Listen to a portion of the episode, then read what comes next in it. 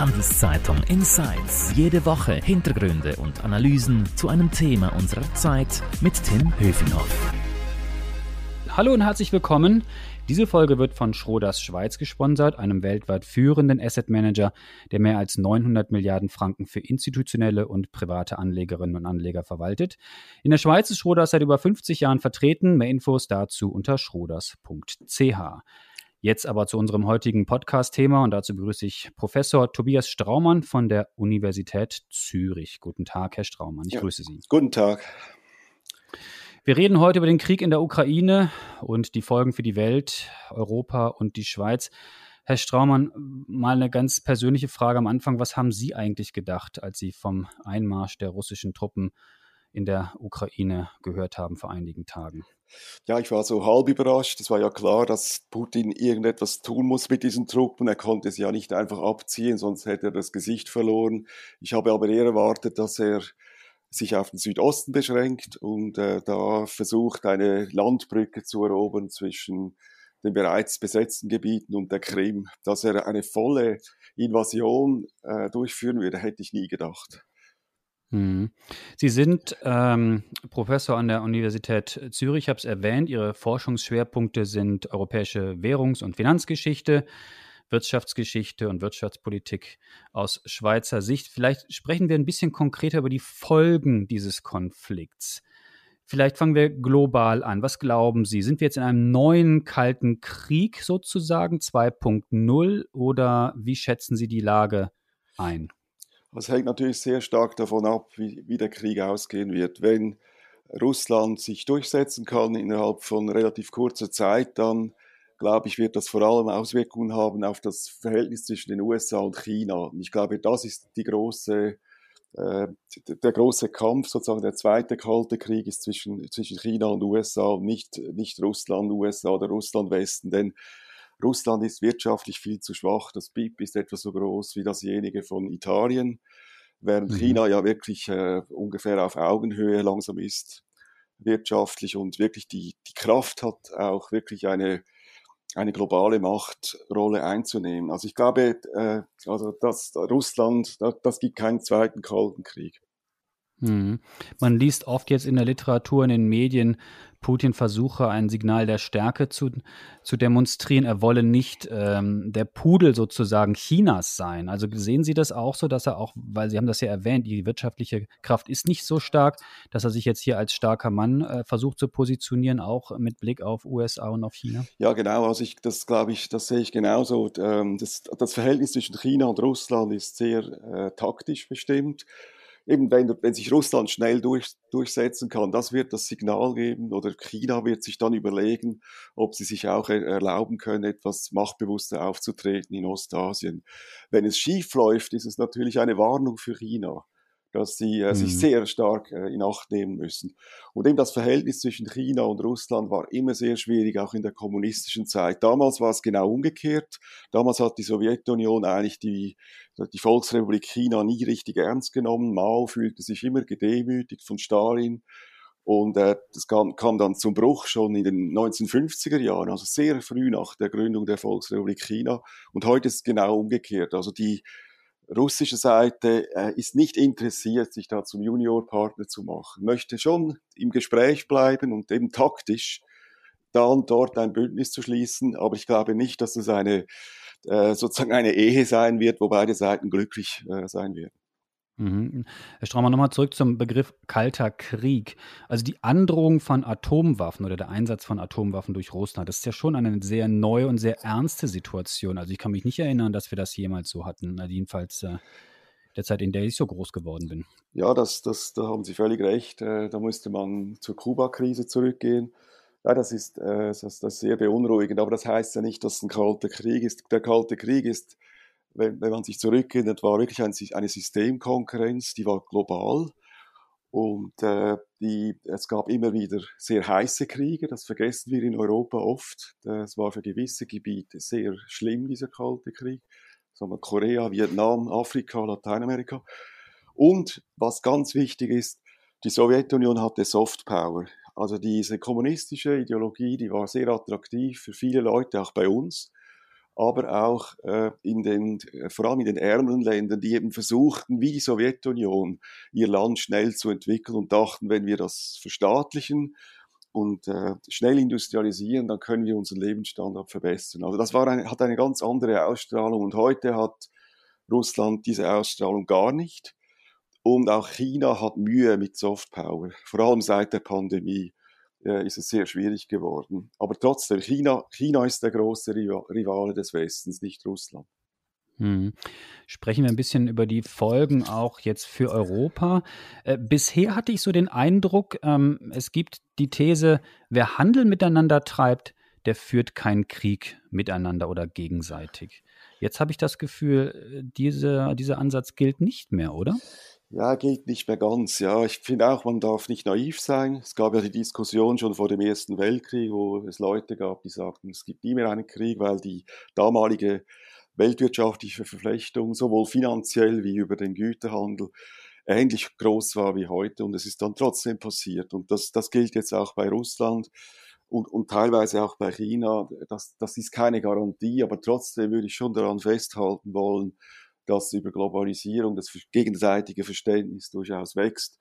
Und äh, ich glaube, zum, zum jetzigen Zeitpunkt ist es auch noch zu früh, äh, da schon äh, zu einem endgültigen Urteil zu kommen, denn die russische Bevölkerung schätzt ja sehr, dass sie äh, mehr teilnehmen kann am globalen Austausch, kulturell, durch Reisen, wirtschaftlich, äh, über die Wissenschaft, Studium. Und äh, die werden sich vielleicht dann mit der Zeit viel stärker wehren, als wir das jetzt schon sehen. Und das wäre dann doch ein Zeichen, dass, dass das Früchte getragen hat, diese gegenseitige wirtschaftliche Verflechtung. Mhm.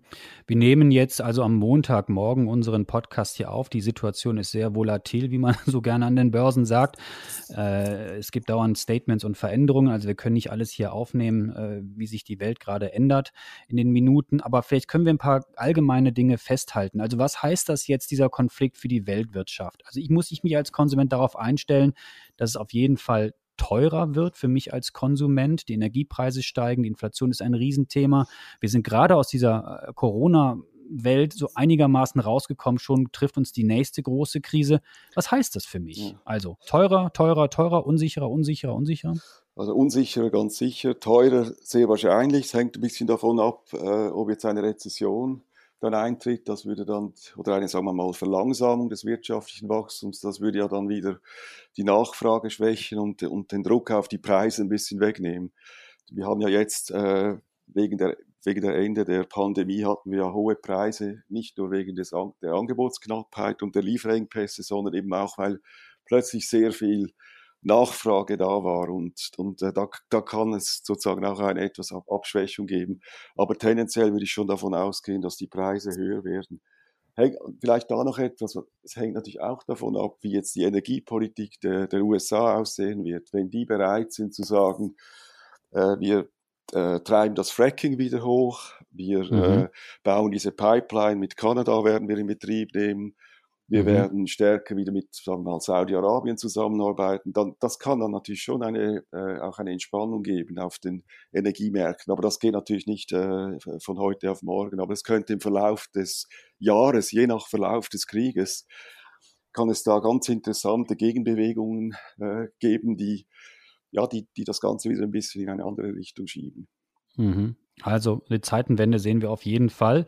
Rücken denn der Kampf um Sicherheit, Freiheit, Demokratie jetzt wieder stärker in den Fokus? Haben wir uns da im Westen vielleicht nicht zu gemütlich gemacht in den vergangenen Jahren? Ja, eindeutig. Ich meine, das war, man sah die Wende schon, ich glaube, schon etwas früher kommen. Wenn ich an die Energiepolitik denke, hat es äh, in der Schweiz schon ein Umdenken gegeben.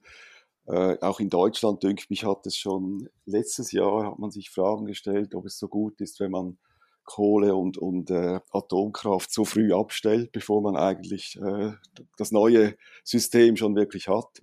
Also ich glaube doch eindeutig, äh, es war aber auch nötig, glaube ich. Man hat zum Teil schon äh, sich äh, in eine Welt hineinbewegt, die mit der, mit der geopolitischen oder auch weltwirtschaftlichen Lage nicht viel zu tun hat. Mhm.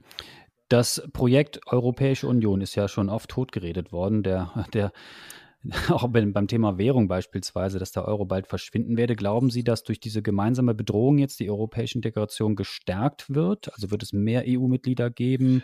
äh, NATO, meine persönliche Meinung, es wird natürlich jetzt sehr viel mehr Aufmerksamkeit bekommen und stärker wachsen. Was glauben Sie? Ja, es wird sicher natürlich jetzt äh, mehr Ausgaben für die Verteidigung geben. Ich glaube aber, die NATO wird in der Verteidigung Europas äh, wichtiger bleiben. Es sind ja alte Pläne bei der, bei, den, äh, bei der Europäischen Gemeinschaft, dass man eine Verteidigungsgemeinschaft aufstellt. Vielleicht hat man jetzt ein bisschen mehr Schub. Ich glaube aber, die NATO ist, ist wahrscheinlich geeigneter für, für diese Verteidigungsaufgaben. Aber was sicher richtig ist, dass die Europäer sich äh, stärker daran beteiligen.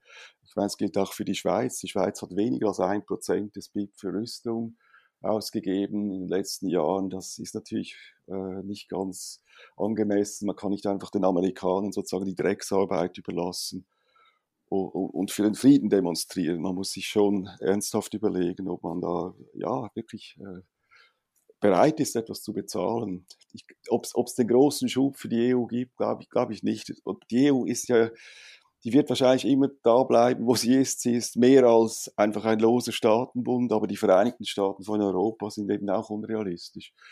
Und äh, ich glaube, beide Seiten sind falsch, die glauben, sie fällt auseinander, aber, aber eben auch, dass der große Integrationsschritt kommt, das kann ich mir nicht vorstellen. Europa ist wirklich vielfältig und äh, ja, die Länder haben halt immer wieder andere Interessen und, und, man will zusammenarbeiten, aber sich doch nicht die, die Souveränität wirklich wegnehmen lassen. Das ist, glaube ich, da wird sich nichts ändern. An dieser Stelle nochmal kurz ein Hinweis auf unseren Sponsor. Diese Folge wird von Schroders Schweiz unterstützt. Mehr über Private Equity, Immobilien, Wandelanleihen oder Aktien unter schroders.ch. Herr Straumann, Sie haben die Schweiz gerade schon erwähnt. Wie sehen Sie die Rolle der Schweiz? Also jetzt über das vergangene Wochenende konnte man auch die Zurückhaltung spüren. Jetzt Anfang der Woche wird es auch nochmal Äußerungen vom Bundesrat geben. Aber kann die Schweiz so teilnahmslos, wie viele ja kritisieren, bleiben oder muss sie mehr Farbe bekennen? Ich glaube, sie muss da voll mitziehen. Ich würde es, es würde es äh, nicht laut machen, aber ich würde auf jeden Fall diese EU-Sanktionen voll mittragen. Das versteht niemand, wenn wir hier abseits stehen. Neutralität heißt ja in erster Linie, dass man nicht äh, am Kriegs Geschehen direkt teilnimmt und Waffen liefert. Da finde ich, kann die Schweiz durchaus glaubwürdig bleiben, wenn sie, wenn sie sich da zurückhält. Aber bei allen anderen Maßnahmen muss, muss sie unbedingt mitmachen. Frage ist für mich allerdings, das betrifft jetzt nicht nur die Schweiz, sind diese Sanktionen wirklich so wirksam? Wenn ich daran denke, dass man zwar SWIFT äh, benutzen will, das, um die Russen auszuschließen, aber gleichzeitig, wenn man die Gaslieferungen äh, laufen lässt und da weiterhin Devisen bezahlt, dann ist leider das natürlich nicht so wirksam. Also da, da mhm. finde ich, äh, unabhängig von der Schweiz, da, da ist mir noch nicht ganz klar, in welche Richtung es geht. Und äh, zum Teil haben dann die, die europäischen Länder selber Ausnahmen gewünscht. Italien will plötzlich die Luxusgüterindustrie ausnehmen, die Belgier den Diamantenhandel. Äh, ich glaube, die, haben da, die sind jetzt auch zurückgekrebst. Aber es ist dann schon wichtig, wenn sich die Schweiz anschließt, dass das wirklich gute Sanktionen sind, wo es sich lohnt, eben zu sagen, ja, hier spielt die Neutralität keine Rolle. Mhm. Sie haben es gerade erwähnt, Waffenlieferungen etc. oder in die Kampfhandlungen einzugreifen. So sehr man äh, das Gefühl hat, man befindet sich in einem klassischen Panzerkrieg oder Straßenkrieg in diesem, in diesem Land, also wie man vielleicht vor 50 Jahren auch gekämpft hat, ist ja mittlerweile aber auch natürlich ein Cyberkrieg und ein Wirtschaftskrieg. Also die Notenbanken werden jetzt äh, in die Bedrohung kommen oder die Notenbank in Russland jedenfalls. Es gibt Sanktionen. Also wir befinden uns natürlich auch stark jetzt mit Sanktionen in einem Wirtschaftskrieg wo man äh, mit Überflugrechten, mit, mit Devisendebatten natürlich auch dem Gegner jetzt schaden kann. Also die, da kann sich die Schweiz natürlich auch gar nicht mehr einfach raushalten. Ja, das ist, das ist so, genau. Aber eben, ich meine, das ist ja richtig. Wie ich sagte, da muss sie dabei sein. Aber eben, ich finde, bei, de, bei den Waffenlieferungen, da finde ich, ich glaube, aber das verstehen dann die Europäer auch, wenn jetzt die Schweiz da nicht Waffen liefert. Aber bei allen anderen Dingen muss sie dabei sein. Da bin ich völlig klar der Meinung, das geht nicht, hier eine Sonderrolle zu spielen. Wird sich die Situation zwischen der EU und der Schweiz denn jetzt grundlegend ändern? Also wenn wir auf die bilateralen Beziehungen schauen, das ist ja auch noch nicht alles richtig so vor der Krise diskutiert gewesen. Wie wird sich das denn aufstellen? Wie wird sich denn das Verhältnis ändern zwischen der EU und der Schweiz jetzt mit Blick auf die Krise? Ich glaube, es hat keinen Einfluss, weil die, die, die, das Hauptthema liegt ja wo ganz anders und das kann man nicht äh, da kann man nicht sagen, ihr habt jetzt hier mitgemacht, dann werden wir hier nachgeben und auch umgekehrt nicht. Das, Es geht ja um Lohnschutz, Unionbürgerrichtlinie, Personenfreizügigkeit, äh, dynamische Anpassung des Rechtes. Das, nein, ich glaube, das ändert sich gar nicht. Wenn es die Schweiz sich völlig abkoppeln würde von den EU-Sanktionen oder, oder sehr zögerlich dabei sein würde, würde es vielleicht noch schwieriger werden.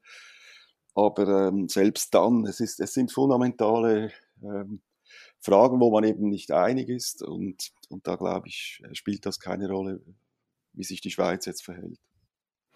Zum Abschluss noch eine Frage mit Blick auf Russland. Sie haben erwähnt, wie, wie klein oder wie klein die Wirtschaftskraft des Landes eigentlich ist. Sie haben das mit Italien verglichen. Glauben Sie denn, dass es äh, durch die Sanktionen jetzt, die sicherlich auch stark sind, es Aufruhr in Russland geben wird? Vielleicht ein Aufbegehren gegen Putin von innen?